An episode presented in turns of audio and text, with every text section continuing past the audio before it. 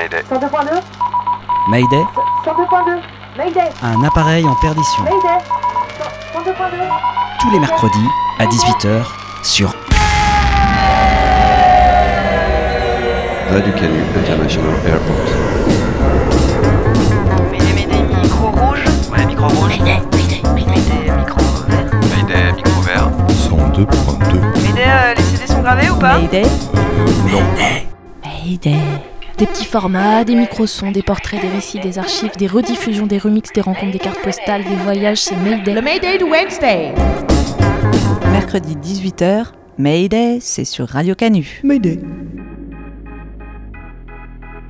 Le nucléaire est là. Là, sous la lumière qu'on tamise. Là, entre chaque note de musique. Dans le ronronnement familier de la machine à laver. Derrière la TV. Même là, dans nos petits plats. Dans chacun de nos gestes quotidiens. Le nucléaire est là. Car aujourd'hui, c'est le nucléaire qui couvre plus des trois quarts de nos besoins en électricité. C'est le nucléaire qui nous met à l'abri des caprices des marchés et de l'actualité. C'est le nucléaire enfin qui nous permet de ne pas manquer de cette électricité dont on ne saurait plus se passer. Il se situe au-delà de la sphère du choix. C'est un fait accompli auquel nous sommes intimement liés. Du choix de l'atome aux luttes antinucléaires, épisode 1, à Brennelis, Plogoff, avec le chant d'émeute, Lilith Martin et les autres, et Méga Combi. Bonne écoute sur Radio Canu, c'est le medley de Mayday.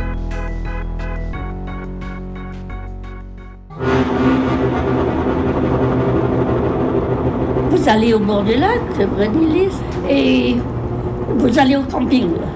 Et du camping, vous avez la vue sur le Mont Saint-Michel, et tout autour, vous allez voir, euh, c'est la montagne.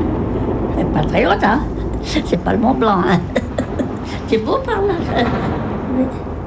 Mais, euh, on ne voit pas, c'est tout gris, ben non, hein Maintenant, c'est pas beau.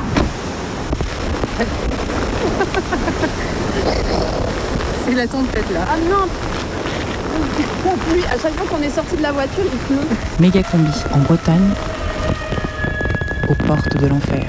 Il y a un conteur qui racontait dans les histoires qu'il y en a deux mondes en Bretagne. Un monde du visible et un monde de l'invisible.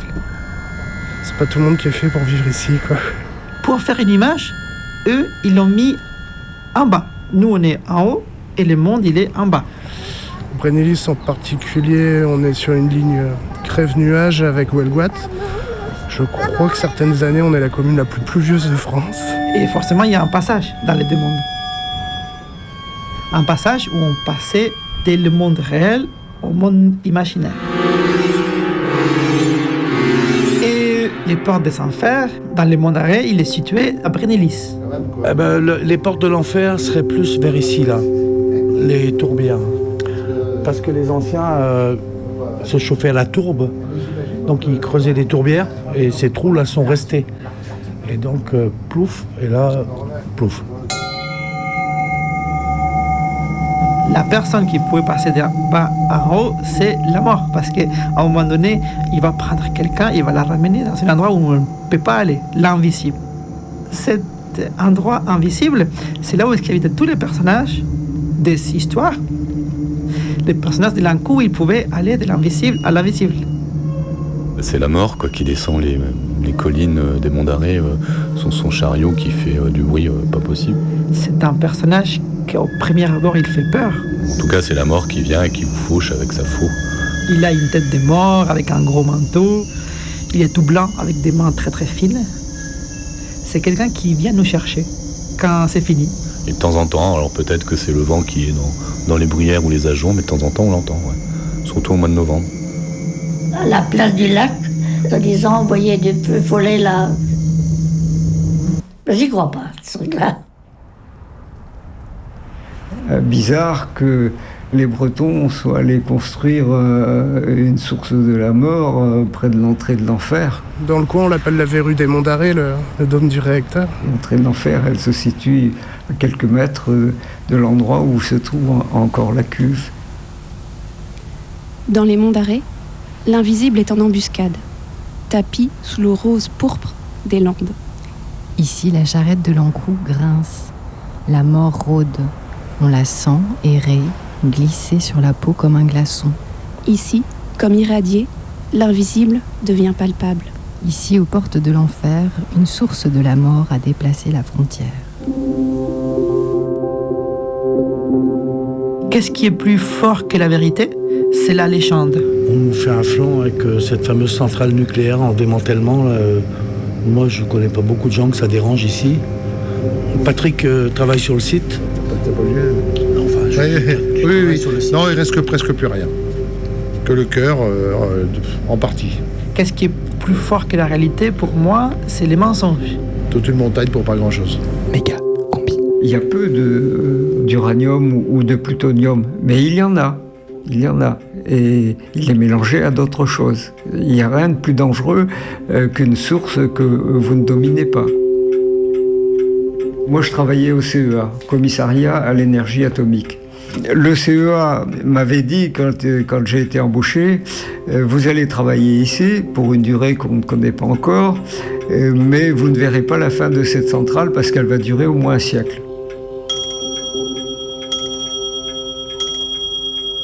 Je pensais que l'électronucléaire était peut-être euh, une solution pour le, nucléaire. Je ne connaissais pas bien hein, du tout à cette époque-là.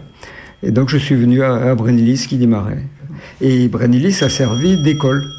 Le matériel qui était monté euh, n'était pas tout à fait au point. Et, d'autre part, comme en 71, euh, euh, on savait que c'était une filière qui n'aboutirait pas, elle s'est mise à, à tourner pour produire un peu d'électricité, mais 75 mégawatts à côté des 1300 que l'on on envisageait de faire avec des Westinghouse, on savait que c'était une filière abandonnée. Quoi.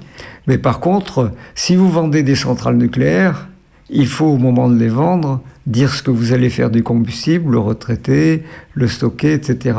Or, la France euh, savait retraiter, enfin, disait qu'elle savait retraiter, mais n'avait pas de stockage.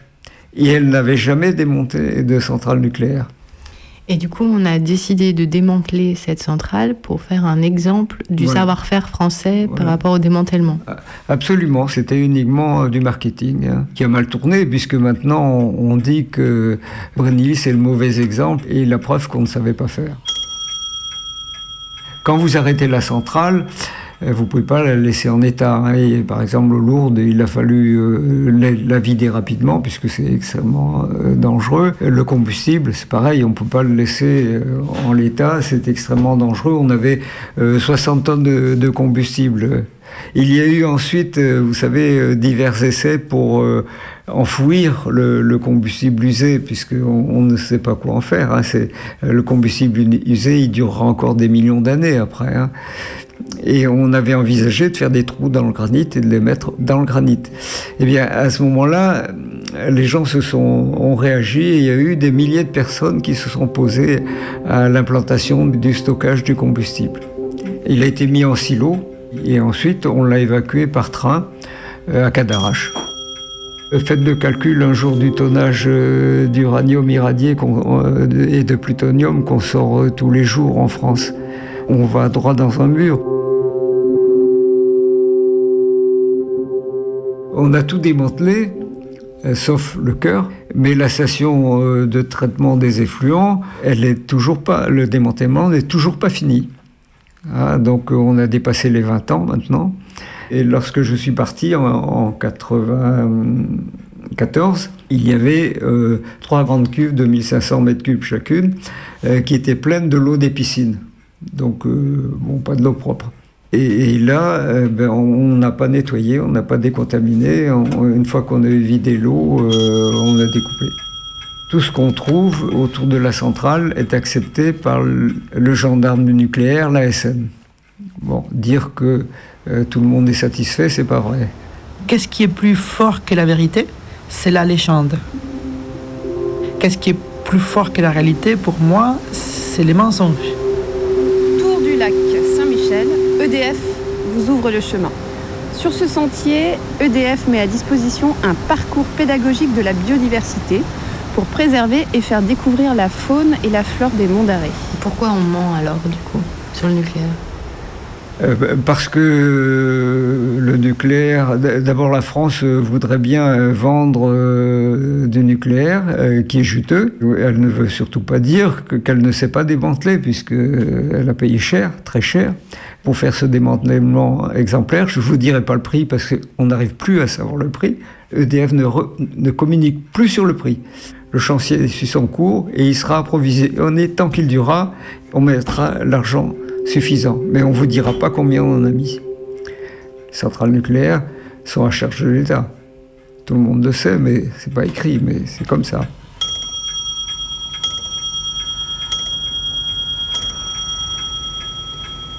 Dans les monts d'arrêt, légendes et mensonges se mélangent. En réalité, là, on ne voit rien, on ne sent rien, et pour de vrai, on ne sait rien. Ici, tout se trouble, et l'histoire se déforme, il y a fort longtemps, au XIXe siècle, la fée électricité est venue éclairer nos cavernes et clouer nos ombres au mur. Aujourd'hui, aujourd'hui nucléaire, cette fée donne encore l'illusion d'être magique, sans danger, sans gaz à effet de serre, 100% renouvelable, presque naturel, comme le ciel bleu. Et comme en réalité, on ne voit rien, on ne sent rien, et on ne sait rien. Pour de vrai, ça passe. Mais à force de jouer avec le feu, son masque tombe et son visage se dévoile. Fissures, rejets, contamination, cancer, déchets, et l'enfer ne fait que commencer. Pour entrer dans la légende, la fée électricité nous a raconté des histoires. Des histoires pour ne pas avoir peur du noir. Pour faire une bombe euh, nucléaire, une bombe H, il faut du tritium. Et on avait accolé à la centrale une colonne distillée qui récupérait le tritium. On ne nous a jamais dit où il allait il est fort probable que c'était pas innocent euh, si on a construit une centrale à eau lourde, la première, Zoé d'abord, et puis ensuite euh, qui avait une production euh, assez importante de, tritium. La moitié de mes camarades qui ont travaillé sur la partie tritium, la gestion du tritium, sont morts. En mortalité précoce, c'est-à-dire avant 75 ans à l'époque, on ne nous le disait pas, c'est probablement la, source de mortalité. Mais maintenant, quelqu'un qui travaille sur le tritium, au bout d'un quart d'heure, il faut qu'il change de gant, parce que ça a traversé les gants. Et ça commence à entrer dans la peau. On avait une activité euh, qui assurait notre existence et, celle de nos proches, avec des risques qui n'ont jamais été avoués. On nous disait, si vous travaillez dans les normes, vous n'aurez jamais de problème. Si vous mettez euh, des scaphandres quand vous intervenez en zone dangereuse, vous n'aurez pas de problème. Si vous ne prenez pas euh, de l'irradiation au-dessus de cette norme, vous n'aurez pas de problème. Il euh, n'y a, pas de problème. Il n'y a pas eu de plainte. Aucune on était obligé d'intervenir sur le cœur du réacteur. Donc à 4 mètres 50, on, ouvrait, on allait mettre des endoscopes et on allait euh, travailler à récupérer euh, des débris. Euh, on avait euh, des, masques à portée de la main, enfin, euh, on avait mis des aspirateurs forcés, on mettait ça dans le gainage, enfin, on, pensait avoir tout fait. Il y a un accès qu'on n'avait pas vu ou qui n'avait pas été vu. Il y a quelqu'un qui a balancé de, l'air comprimé dans la cuve et qui nous a envoyé tout dans la figure. Et donc on s'est retrouvé à poil à la sortie de l'usine, douché quatre ou cinq fois, et puis jusqu'à ce que ça descende à zéro. Quoi. Mais dire qu'on va réagir, vous savez, quand vous êtes dans un travail et que vous avez un accident, d'abord vous êtes honteux de l'avoir euh, fait parce que c'est toujours de votre faute. J'ai un œil qui va mal et, l'autre qui va très bien. J'ai dit, ben, c'est l'œil avec lequel je regardais à l'intérieur avant d'enfiler mon, endoscope. Euh, il a pris des doses, puisqu'il y avait un faisceau qui faisait 10 cm et je le prenais en plein dans l'œil. Euh, c'est probablement lui qui a fait vieillir mon œil un peu plus vite. Euh, mais non, bah, euh, on n'en sait rien. C'est pas avoué. Mais n'empêche que, bon, l'œil est, en mauvais état. C'est la seule preuve que j'ai. On vous dira jamais que vous prenez un risque. Jamais, jamais, jamais. Le médecin du travail, il vous dira jamais que vous avez pris un risque. Parce que les accidents matériels, euh, j'ai eu des accidents matériels à la colonne vertébrale où enfin, tout, le monde a mal au dos, euh, où j'ai eu un doigt cassé ou des choses comme ça, ça se répare. Mais euh, ce que vous avez dans le corps, euh, ça se répare pas, quoi. Vous le gardez jusqu'à la mort. Et même après, on peut savoir que vous avez travaillé dans le nucléaire, parce que ça a des traces. Chacun a sa propre frontière, a son propre enfer et paradis. Pour moi, l'invisible, ou tout ce qu'on ressent, il est au même endroit. Je ne connais pas de boulot qui ne fasse pas de mal. C'est difficile euh, de comprendre comment l'être humain, qui est un peu suicidaire hein, dans son fondement, euh, accepte euh, certaines situations. L'inverse, ça n'existait pas. Au moins dans les histoires bretonnes, et pour moi, il n'existait pas. Et personne ne peut faire la différence ou peut dire très net là où on fait les biens et où il y a les mal. Tout est mélangé.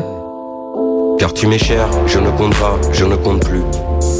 Comme tu m'éclaires au nucléaire, j'ai le ciel bleu. Tu me ramènes quand je déraille un jour sur deux. Le temps qui passe sans ton visage, c'est pas heureux. J'aime pas compter, j'aime pas savoir qui gère le jeu. Jouer entre nous, ça reste jouer avec le Au fond des corps, un cœur qui bat, ça se bat vieux. Et les nuages qui scindent le ciel. Un peu. Le temps qui passe, ça n'a pas d'âge, ce n'est pas Dieu. Y aura de quoi faire des histoires, faire des envieux. Et au final, t'auras ta part, t'auras pas mieux.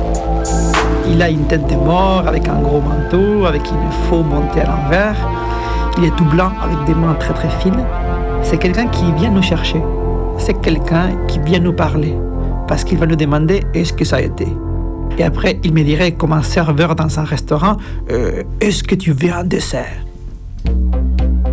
Un lundi sur deux, de 18 à 19h, le chant des meutes. La France est donc le premier pays de l'Europe continentale de l'Ouest à produire de l'électricité à partir d'une centrale atomique. L'énergie nucléaire est apparue dans les années 60 en France, mais la crise pétrolière a tout accéléré. En 1973, la production d'énergie nucléaire représentait 8% de l'électricité en France, pour atteindre son maximum, 77% dans les années 2000. Le nucléaire, une particularité bien française qui a débuté le 28 septembre 1956 avec le lancement de la pile atomique de Marcoule. Année 1975. À Fessenheim, il y a 4 ans, ils étaient 1500 pour la première manifestation européenne contre l'énergie nucléaire. Hier, ils étaient 10 000 malgré le froid et le temps gris. 10 000 venus de toute l'Europe et partagés entre les discours des écologistes et des scientifiques. Injures et jets de pierre n'entamèrent pas la bonne volonté évidente des 1300 hommes mobilisés. Il fallut à la fin quelques cocktails Molotov lancés par les derniers irréductibles pour que les gardes mobiles répliquent par des bombes fumigènes et concluent la fête d'un feu d'artifice en demi-teinte. Ainsi s'achevait une manifestation qui n'avait rien apporté de neuf, si ce n'était de nous rappeler que la petite guerre du nucléaire est bien loin d'être terminée. Année 1977. Après-midi à que tout a brusquement dégénéré. Le puissant dispositif policier mis en place autour de la future centrale atomique a été obligé d'intervenir pour refouler des commandos de manifestants casqués et armés de cocktails Molotov qui tentaient de franchir les barrages et de pénétrer dans la zone interdite. Les affrontements ont été si violents qu'il y a eu un mort du côté des manifestants et plus d'une centaine de blessés, dont cinq gendarmes mobiles grièvement atteints. Par haut-parleur, la police précise que sur ordre du préfet, elle s'opposera à l'entrée des manifestants dans la zone interdite. 17h, nous rencontrions un des responsables des groupes. Alors, en ce qui concerne les deux journées, la première conclusion, c'est que nous avons atteint le but de ces deux journées. C'est-à-dire que nous voulions montrer à la fois la détermination du mouvement antinucléaire, une détermination de masse, et je crois qu'elle a atteint, puisque c'est des dizaines de milliers de personnes qui ont pénétré la zone interdite et qui se sont présentées, qui se sont regroupées autour du village de Deux Faverges. Euh, donc politiquement, euh, c'est un succès qui aura de très grandes conséquences pour la suite du mouvement antinucléaire qui se développe. En France, de nouveaux attentats cet après-midi dans le sud-ouest. Déjà, la nuit dernière, des explosions avaient provoqué d'importants dégâts à Paris, à Narbonne et à Toulouse. Des attentats contre des bâtiments de l'EDF pour protester contre l'implantation de centrales nucléaires. Cet après-midi, nouvel attentat dans la banlieue de Bordeaux contre un bâtiment de l'entreprise Creusot-Loire qui construit des centrales. Année 1979. Et j'en arrive à l'accident de la centrale nucléaire de Pennsylvanie. L'affaire est grave. Voilà les développements de la journée. Il y a une heure, le gouverneur de l'État de là-bas a décidé l'évacuation des femmes enceintes et des enfants en bas âge autour du secteur qui entoure directement la centrale de Three Miles Island. En gros, un rayon de 8 km. Une décision prise à titre de précaution, a bien insisté le gouverneur. Est difficile de dire quelles seront l'évolution de la situation dans les prochaines heures et surtout les conséquences à long terme de cet accident. En tout cas, l'affaire de Pennsylvanie et le climat antinucléaire qui se développe aux États-Unis ne vont pas manquer de compliquer la tâche du président Carter à quelques jours de la réunion du Congrès sur le projet nucléaire américain. 1980, l'enquête d'utilité publique est lancée. Rassemblés contre le projet de la centrale, les élus des communes concernées font flamber les dossiers et ferment les mairies. Commence alors le temps des affrontements où les habitants de Plogoff, unis contre la centrale, se rassemblent chaque jour pour la grand-messe de 17 heures.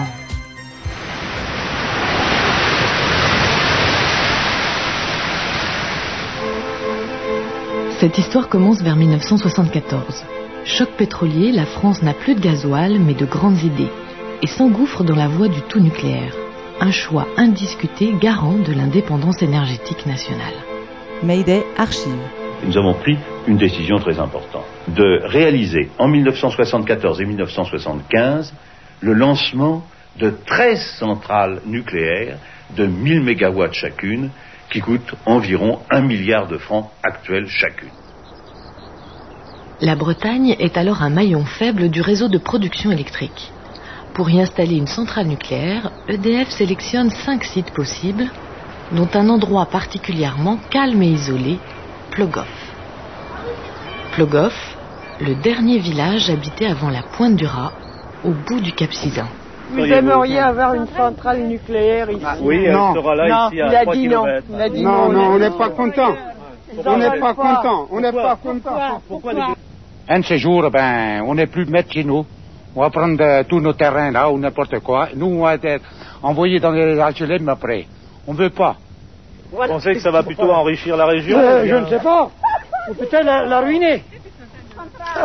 Lilith Martin et les autres, remix. Les premiers cailloux, ce sont les gens de Pogloff. Quand ils ont vu cette invasion, ils n'ont pas pu s'empêcher, quoi. Ils n'ont pas compris ce que ces gens-là venaient faire chez eux.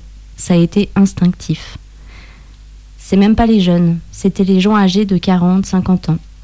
On les sentait malades, envie de pleurer, de voir ces gens-là venir chez eux. Envie de faire quelque chose. Ils ont pris un caillou. Ce n'était pas histoire de casser du flic. C'était loin d'être ça. Ils ne pouvaient pas supporter de voir cette chose imposée comme ça par la force. Les gardes mobiles étaient très agressifs. J'ai été choquée parce qu'ils nous reprochaient les cailloux et eux, ils avaient le fusil.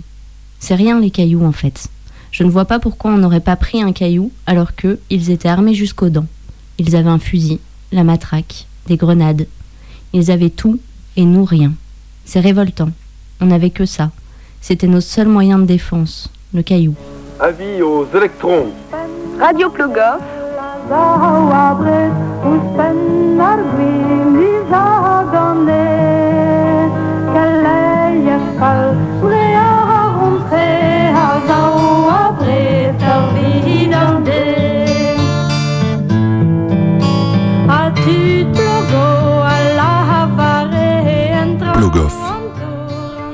Ce matin, les gendarmes sont venus déposer en mairie à 10h les dossiers de la centrale. L'enquête d'utilité publique, c'est pour demain. Plogoff n'en veut pas et brûle en ce moment sur la place de sa mairie les 3,5 kg de documents bien ficelés et cartonnés de l'EDF. C'est près de la pointe du Raz, à l'extrémité du Finistère, que l'EDF veut installer une centrale nucléaire de 1300 MW. Le projet, connu depuis 4 ans, fait contre lui la quasi-unanimité des habitants de la région. Une région habitée depuis des siècles par les plus acharnés des pêcheurs, les plus courageux des marins, les plus obstinés des Bretons. Au pied du mât, où seul flotte le drapeau breton, le pavillon tricolore a été mis en berne. Plusieurs dizaines de personnes font cercle. Graves, sombres, recueillis. Dans le nombre, Jean-Marie Kerlock, le maire de Plogoff et ses trois collègues concernés par l'enquête, sein de leur écharpe d'élu. Geste symbolique. Journée historique. Bataille. Épreuve de force. courage. Dans la bouche de Jean-Marie Kerlock, les mots jaillissent, se bousculent, sur le ton froid de l'indignation, de la détermination. Le maire de Plogoff et ceux des communes voisines n'ont pas voulu accueillir ces dossiers, éléments d'information et registres destinés à recueillir les doléances des habitants. La population, elle, ressent la présence des forces de l'ordre comme une occupation étrangère. Le bout du Cap Cisin vient d'entrer dans l'illégalité. La clandestinité, c'est pour ce soir. Radio Canu, la plus... des radios.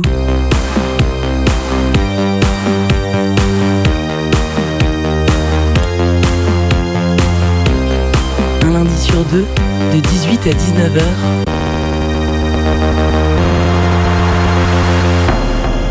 Le chant des meutes.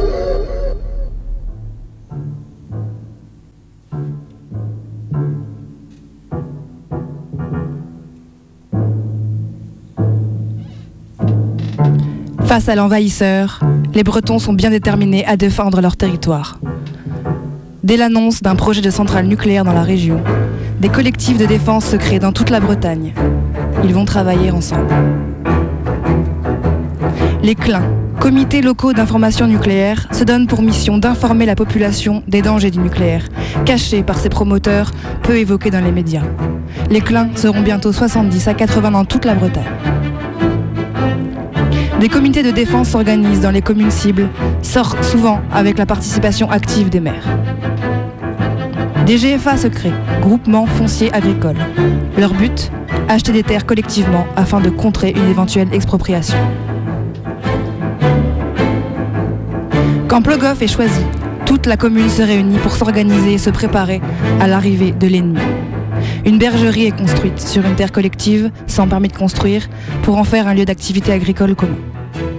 Une maison autonome en énergie est également ébauchée, qui symboliserait les alternatives au nucléaire.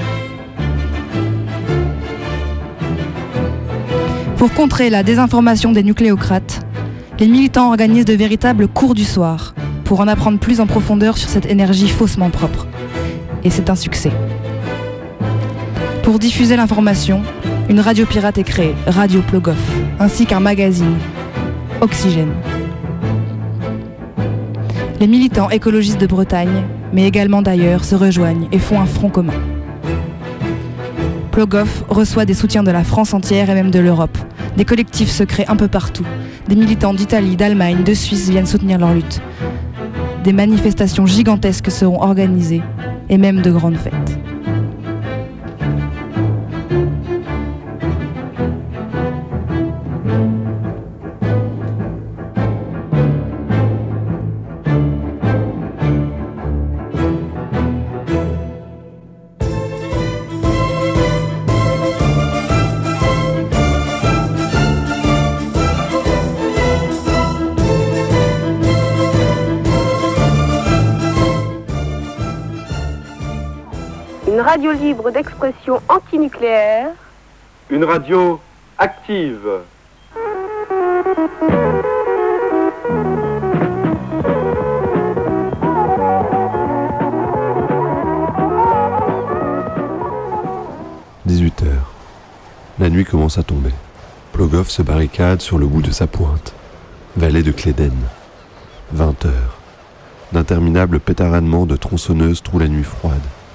Les arbres se couchent les uns après les autres et barrent la petite route. Beauté, encapuchonnés dans leur ciré jaune ou vert de marin, les silhouettes s'activent. Enfonçant ici les pieux dans la chaussée, encablant là un chapelet de pneus entre deux arbres. Baie des trépassés. Le vent qui secoue le rat ce soir, avec des pointes de 130 km heure, jette dans un roulement d'enfer les flots à l'assaut du rivage et blanchit d'écume les galets. Au pignon de l'hôtel de l'abbé, une masse noire faite de pneus, vieilles machines agricoles, herses, batteuses, barrent la chaussée. Sous la bourrasque, plus de 200 personnes veillent. Oh, mix, the mix,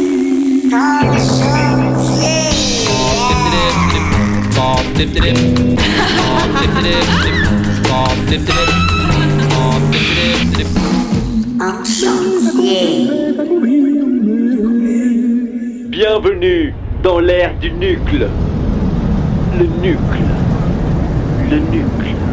Et partout, de la Chine aux États-Unis, en passant par l'Iran et la Libye, Nicolas Sarkozy a fait le VRP et ils ont mis des centrales nucléaires Des centrales magnifiques, de partout, tous ensemble avec le nucléaire centrales nucléaires, des centrales nucléaires, des centrales nucléaires, des centrales nucléaires, des centrales nucléaires. Une politique énergétique qui pète sa mère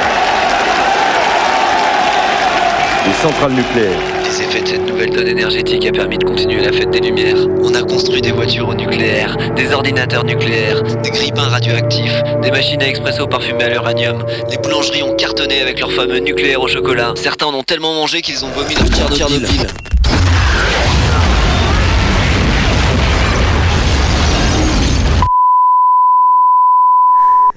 Radio Canu et c'est le medley de Mayday.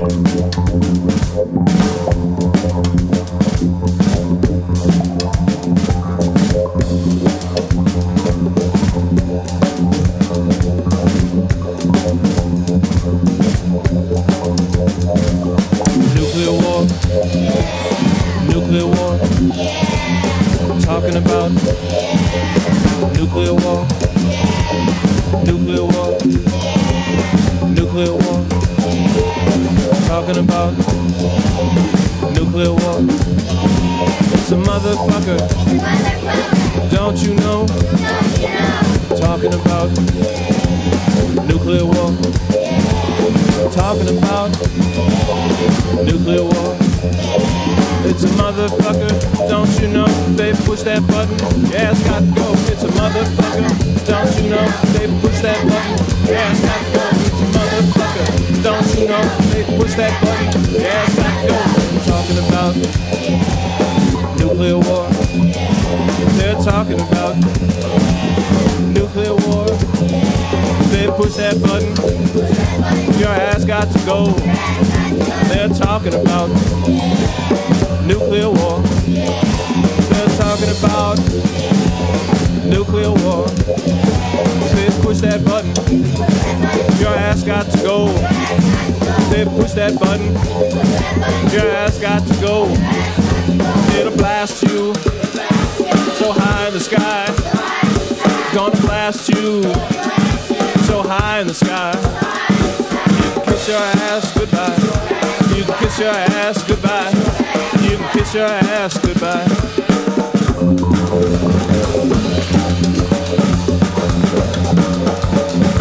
If they push that button, if they push that button, it's gonna blast you so high. Up in the sky. You can kiss your ass.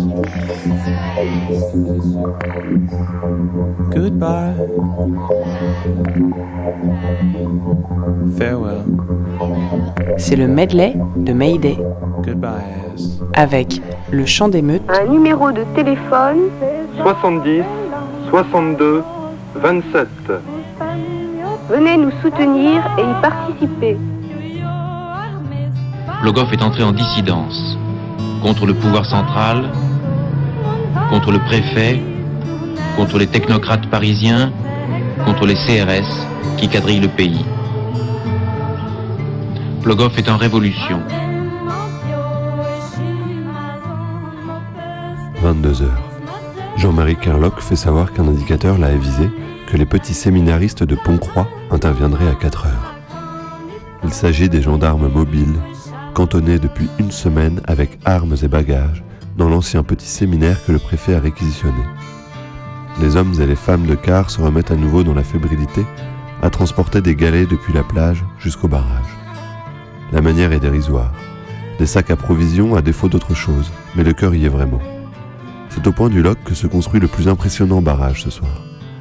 Sous une pluie battante qui redouble et gifle les visages, les insurgés de la nuit ont entassé depuis 18 heures un impressionnant amas hétéroclite, mais drôlement efficace. Elle vous colle à la peau, la peur, malgré vos boucliers, vos grenades et vos armes.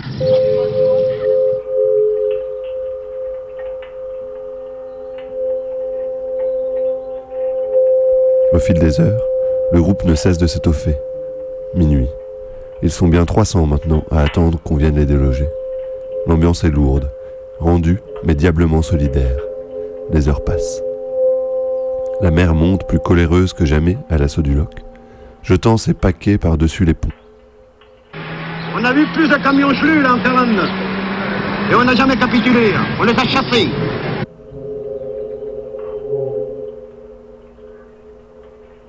Des voitures faisant la navette entre les différents barrages ramènent de plus en plus de rumeurs. La moindre lueur à l'horizon et chacun retient son souffle. Les talkie-walkie crépitent.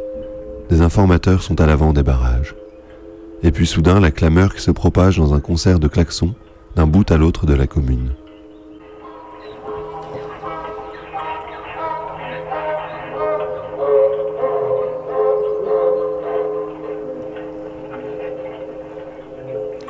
Les femmes ont eu un rôle particulièrement inspirant dans cette mobilisation, des jours entiers au premier rang barrant la route aux gendarmes. Elles se positionnent face aux gardes pendant des heures et des heures. Beaucoup de femmes de marins, donc souvent seules et au foyer. Avec les jeunes et les retraités, ce sont elles qui sont le plus représentes au village et elles sont très actives dans cette lutte. La décision a toujours été prise collectivement. On venait nous demander Qu'est-ce qu'on fait? Ils ne faisaient rien sans demander aux femmes. Annie n'est pas là? Et Guiguite Annie, souvent tranchée, elle était la présidente. Mais elle n'a jamais rien fait seule. Elle n'a jamais décidé seule. Elle est toujours venue dans le même sens que nous. On l'écoutait beaucoup à Plogoff. D'accord, mais on ne l'a pas tous écouté. Vous pensez que la, la population de, de Plogoff, c'est dans son ensemble qu'elle réagit contre cette centrale? Oui, peut-être pas dans, peut-être pas la totalité, mais il n'en manque certainement pas beaucoup. ouais.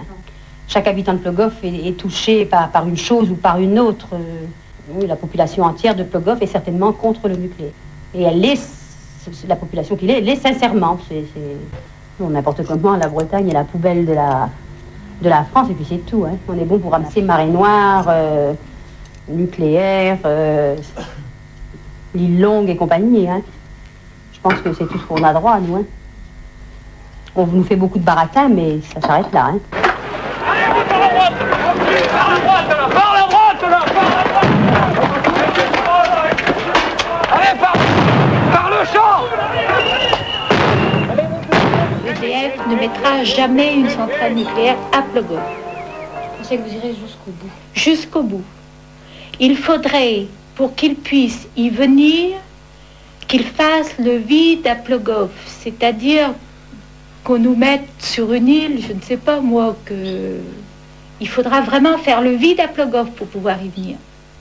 Plutôt mourir que de voir euh, nos terres, nos, mais- nos maisons, nos terres détruites, nos maisons détruites également, et être obligé de nous implanter ailleurs. Radio. Sur, sur, sur, sur deux. Radio Canu. Radio Canu. Un lundi sur deux. De 18 à 19h. Le, chant des meutes.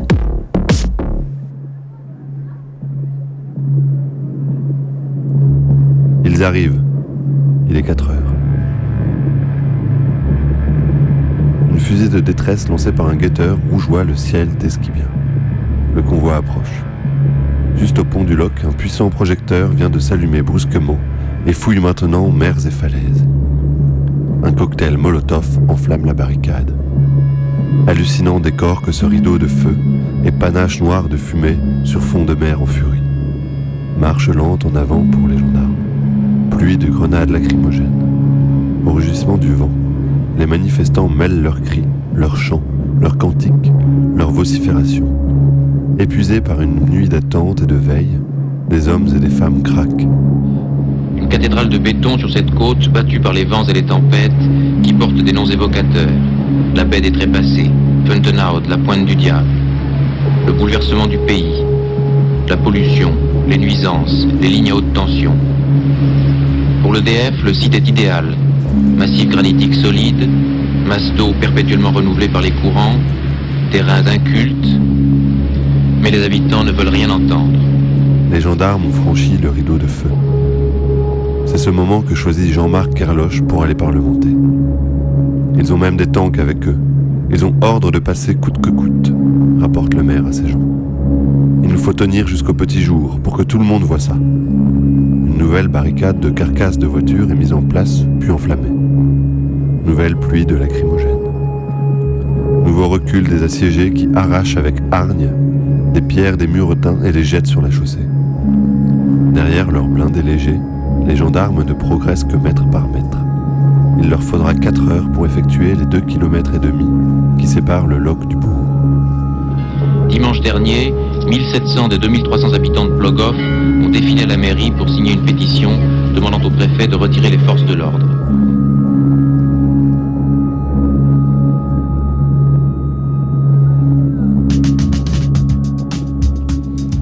Bonjour, bienvenue à la centrale nucléaire du budget. Tous nos opérateurs sont actuellement occupés et nous vous remercions de patienter quelques instants. Afin de faciliter vos démarches, nous vous proposons d'identifier votre problème. Si vous appelez pour prendre des nouvelles de vos proches, tapez 1.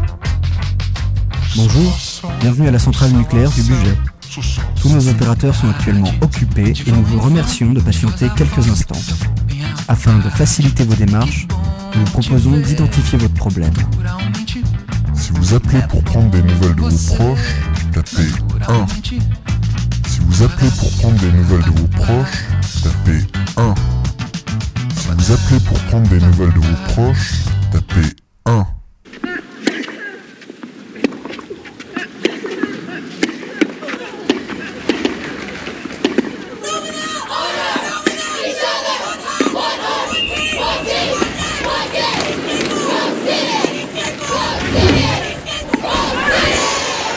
Et maintenant, dans Lilith, Martine et les autres, c'est la rubrique sport. Je suis infirmière aux hospices civils de Lyon et je travaille dans les services d'urgence. Tous les services d'urgence, euh, le personnel est formé euh, médical, paramédical, euh, pour ce qu'on appelle l'afflux massif de victimes et pour différents risques. Et donc concrètement, euh, bah, toi tu fais quoi par exemple Bah, concrètement, on apprend à s'habiller en tenue, euh, en, en tenue NRBC, c'est les tenues de protection individuelle, donc avec les masques, euh, euh, l'extracteur d'air, euh, et on apprend donc à s'habiller, ce qui n'est pas très compliqué, et aussi à se déshabiller en faisant pas de faute de contamination. Et comment on décontamine une personne? Bah, en gros, c'est un système de douche, de lavage. en fait, elle se, on la déshabille, elle se lave, et puis après, en fonction du produit, il peut y avoir aussi euh, différentes. euh, euh, de la poudre que tu mets dessus, en fait, pour absorber les éléments, par exemple, biologiques ou chimiques qui pourraient être contaminants. Dans les hôpitaux, il y a des aménagements de zones avec des douches d'eau chaude, s'il vous plaît, tout de même, ça a été pensé, pour des circuits, pour que les gens ne... Justement, l'idée, c'est que personne ne rentre contaminé à l'hôpital, parce qu'après, il y a un risque, forcément. Mais du coup, euh, il y a des sas euh, qui sont pas habituellement utilisés pour ça dans les hôpitaux, mais qui peuvent l'être au cas où. Et après, en pré-hospitalier, il y a les pompiers euh, ou le SAMU ou la- les militaires et, ou- ont des, des tentes de décontamination. Et toi avec ta tenue là, t'es sûr de pas être contaminé? Ben, ouais, c'est le but. Mais normalement, on est formé pour effectivement, pour que ce soit bien. euh, Enfin, qu'on n'ait pas de risque, quoi. Après. Euh, ouais. Après, ça, c'est toute la théorie, en fait. Mm. Comme c'est. Enfin, on- ça n'a jamais été fait.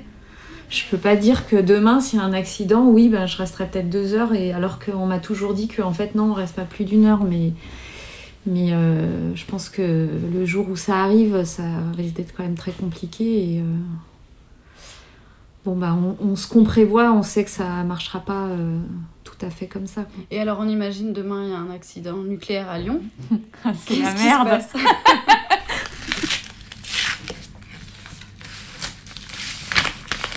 C'est bizarre comme courrier en tout cas. Là, c'est le, le drapeau qui est risque d'industrie. On dirait que t'as reçu une amende. Ouais. Ah oui, mais c'est complètement flippant déjà le titre sur l'enveloppe. Qu'on peut quand même dire que c'est risque industriel majeur. Vous êtes concerné. En même temps, moi je suis pas concernée parce que c'est.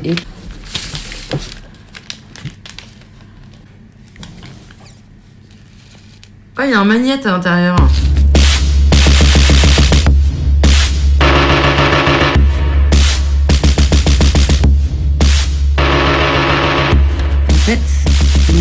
gagné pour ton frigo, donc ça c'est génial. Et ça, c'est toute la zone. Voilà, de danger. De danger de quoi en fait Ben, C'est Lyon en fait, t'as les risques, c'est Lyon. Près de chez vous, 24 sites industriels sont concernés. Donc en gros, c'est s'il y a un problème, comment faut réagir Il faut coller le manette sur le frigo, ça protège. Mettez-vous à l'abri. Écoutez France Bleu. France Info. Ou France Inter. Ne téléphonez pas. Et n'allez pas les chercher. À l'école. Lisez cette brochure et soyez prêts. Donc c'est le préfet qui nous envoie ça. Mais ça dit quoi là, émission de radioactivité? Ça dit accident majeur, dispersion d'éléments radioactifs sous forme d'aérosols ou de particules dans l'air, l'eau ou le sol. À tout moment sur ordinateur ou site mobile, smartphone ou tablette, retrouvez les informations utiles sur les risques industriels dans votre région et la conduite à tenir en cas d'alerte. 122 établissements implantés dans 11 départements d'Auvergne-Rhône-Alpes sont concernés. Ils sont regroupés dans 22 zones appelées bassins, pour lesquelles une brochure spécifique a été éditée. Celle-ci, j'imagine. Le site bonreflex.com permet de retrouver la brochure de votre bassin, de la télécharger. Ouais, ça dit rien en fait. Je pense que je vais me coucher. Bon, tu te souviens, 1 minute 40 Si j'entends la sirène, Si je c'est me 1 lève. minute 10, tu te lèves pas, c'est pas la Puis peine. j'ai rallumé France Bleu.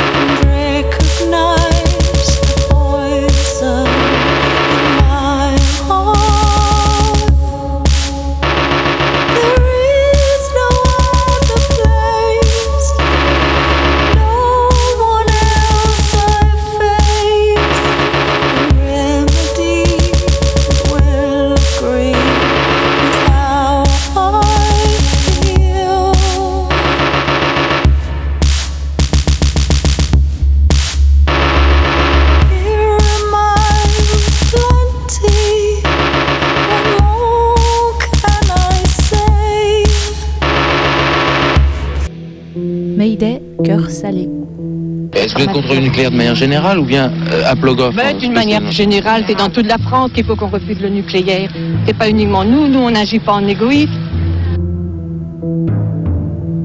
Plogoff est tombé à 8h05 ce jeudi matin. Le visage passé au noir de bouchons comme à la guerre. Les gendarmes tirent une salve de lacrymogène, gratuitement. Par dépit dans la cour de la mairie où sont retranchés les assiégés. Pleurs, cris.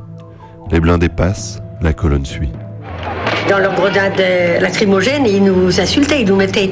euh, on en a eu une, hein, et il y a marqué dedans pour ta sale gueule de breton. Et ce jour-là, alors ils ont, ils ont voulu nous canarder, et puis euh, ils se sont trompés. euh, ils n'avaient pas vu d'où venait le vent. Et puis c'était tout le contraire. Donc le vent a ramené sur eux ben, tout, tout la fumée. Et c'est eux qui pleuraient. Et nous, on rigolait. Oh, bah, À Saint-Yves, à 300 mètres du bourg, les fourgonnettes mairie annexes sont en place. Derrière, 4 ou 5 cars bleus grillagés, 20 ou 30 camions de troupes bâchés. Ces forces de l'ordre protègent les quelques camionnettes baptisées mairie annexe où les dossiers de l'enquête d'utilité publique sont, comme la loi le prescrit, proposés à la population. Devant, un cordon de gendarmes silencieux, casqués, bouclier d'une main, matraque de l'autre, mousqueton à la bretelle. Ici et alentour, des militaires en capote verdâtre battent la semelle sous la pluie.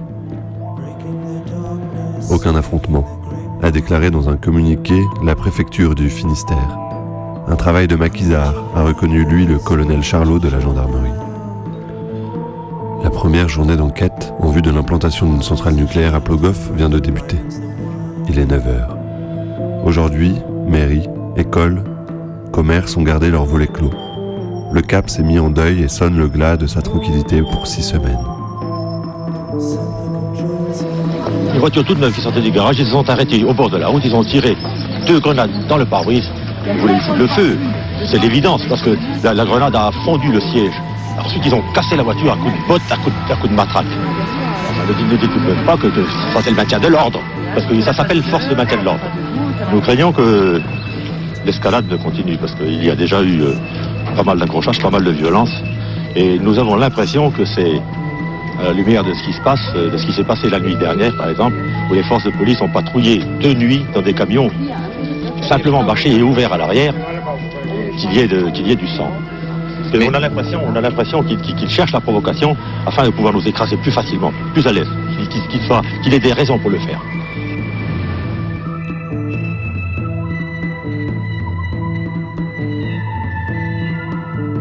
Il ne saurait être question d'imposer aux Français un programme nucléaire auquel ils seraient profondément opposés après avoir été complètement informés. Déclaration de M. Valéry Giscard d'Estaing, président de la République, au journal Le Monde, le 26 janvier 1978.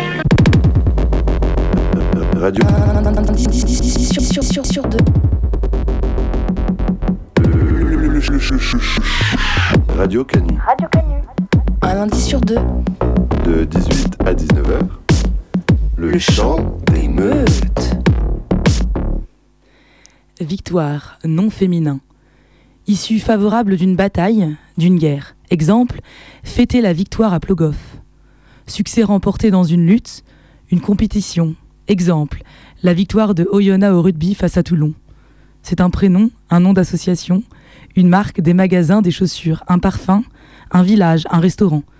C'est aussi un état, un sentiment, une action. Mais gagner, qu'est-ce que ça veut dire? Où cela nous emmène-t-il? Aussi belle que maléfique, la victoire nous rassemble et nous divise. La victoire nous gargarise, mais luttons pour gagner ou pour lutter? Plogoff, c'est une victoire. C'est une merveilleuse victoire face au nucléaire. Grâce à la lutte, grâce aux femmes, grâce aux barricades, grâce aux cailloux, grâce à l'entraide. C'est la victoire de la population dans la pointe du Raz et des comités qui la soutenaient. En même temps, c'est aussi une défaite. L'arrivée du tout nucléaire. La promesse jamais tenue de Mitterrand qui annonçait un vaste débat et un référendum sur l'approvisionnement énergétique de la France. Alors, a-t-on gagné? Qui a gagné? Nous ou l'État? On fait un saut dans le temps. 17 janvier 2018, c'était un mercredi. Édouard Philippe, Premier ministre français, dit Les conditions ne sont pas réunies pour mener à bien le projet d'aéroport de Notre-Dame-des-Landes. À comprendre donc, il n'y aura pas d'aéroport à Notre-Dame-des-Landes. Victoire Victoire, nos luttes fonctionnent, il n'y aura pas d'aéroport à Notre-Dame-des-Landes. Mais faut-il s'arrêter là? L'État tente de détruire l'énergie et la vie collective sur place. Ils abandonnent ce projet pour réprimer sans démesure les autres espaces de lutte. Faut-il se réjouir? Ne jamais prendre une victoire comme la fin d'une histoire, mais plutôt comme le début d'un chapitre. La victoire ne doit pas être seulement un retour à la vie d'avant, à la vie avant le problème. Elle doit être un prétexte pour aller encore plus loin. Prendre chaque chose, se délecter de se sentir en action, en avant, trouver les mots pour dire on a gagné, tout en tenant la barre avec encore plus de fermeté. Ne pas se laisser envahir par les vagues de la victoire, savourer l'eau salée de Plogoff et continuer la lutte.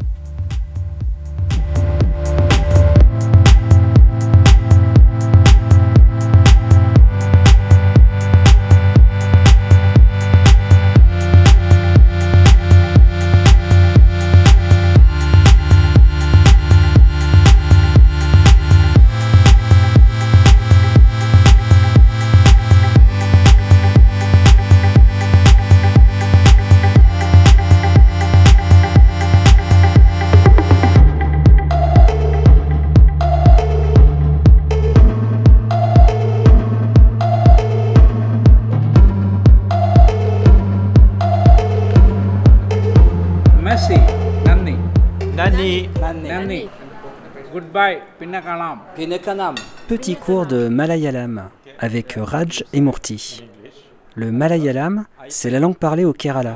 C'est un palindrome, ce qui veut dire qu'on peut le lire euh, d'un bord comme de l'autre, ou de gauche à droite, ou de droite à gauche. The same word in Malayalam. Okay. For correct. How much? Etreya. Etreya. Etreya. Etreya. Etreya is uh, Malayalam slowly, slowly. Is patuke, patuke. Patuke, patuke. Fast, fast. Quick, quick. Patana, patana. Ah, patana. Patana, patana. Patana, patana. No problem. Ah, ça c'est toi. No problem is no. me. That is Pamila. Kuya Pamila. Kuya Pamila. Kuya Pamila. Radio Canu présente Le Frigo ce projet de voyage est né au cours d'un repas de famille et d'une envie de faire quelque chose ensemble. Mon ami, ma fille, mes parents, mes sœurs, l'ami de ma sœur, mon neveu. Trois générations.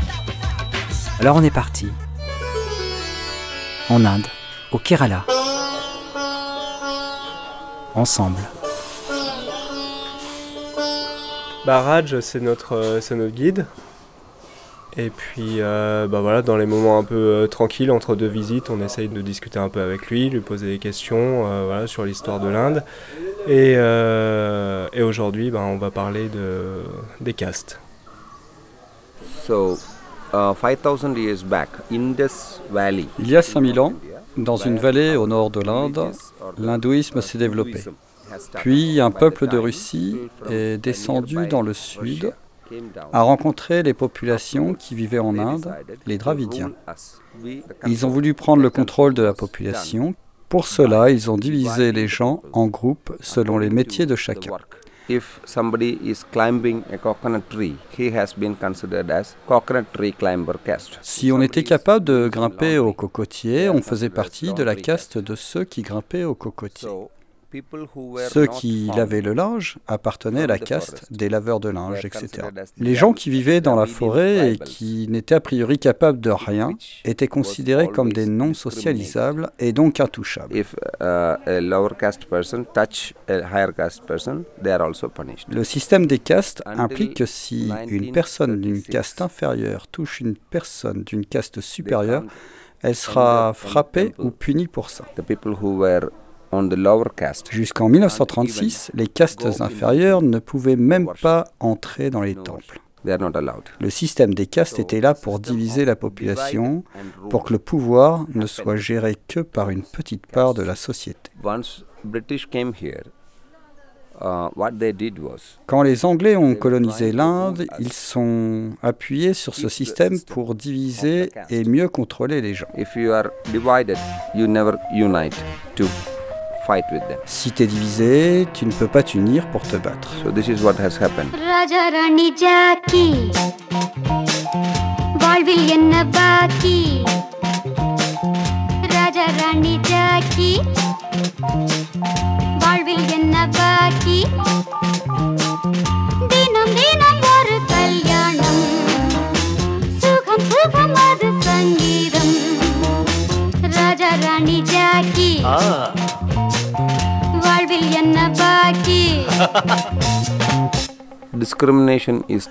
La discrimination existe toujours. Mais vu que l'Inde est un État fédéral, la situation est différente selon les États. Les lois sont différentes.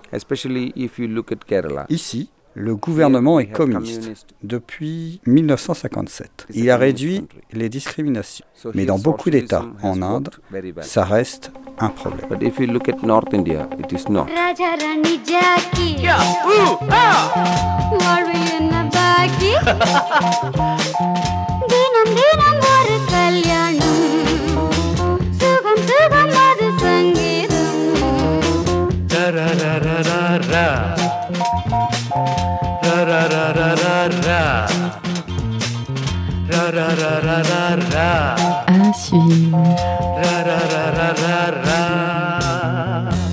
Le medley de Medley, c'est fini.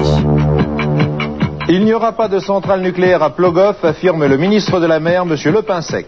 Madame, mademoiselle, monsieur, bonsoir. Il n'y aura donc pas de centrale nucléaire à Plogoff. Le ministre de la Mer l'a confirmé. Avec méga combi sur le réacteur de Greenpeace le chant d'émeute revisite Plogoff et Lilith Martini et les autres sur l'atome. Le gouvernement de Pierre Mauroy, s'il n'a pas l'intention de construire les centrales dont les travaux n'ont pas encore commencé, comme à Plogoff, terminera en revanche les centrales en cours. Ainsi, le gouvernement a donné le feu vert à EDF pour mettre en service deux nouvelles tranches de centrales nucléaires à Gravelines dans le nord et à Tricastin dans la Drôme. Bon, si t'as aimé Mayday, tu peux le réécouter du lundi au Sunday sur le site internet de Mayday. C'est facile.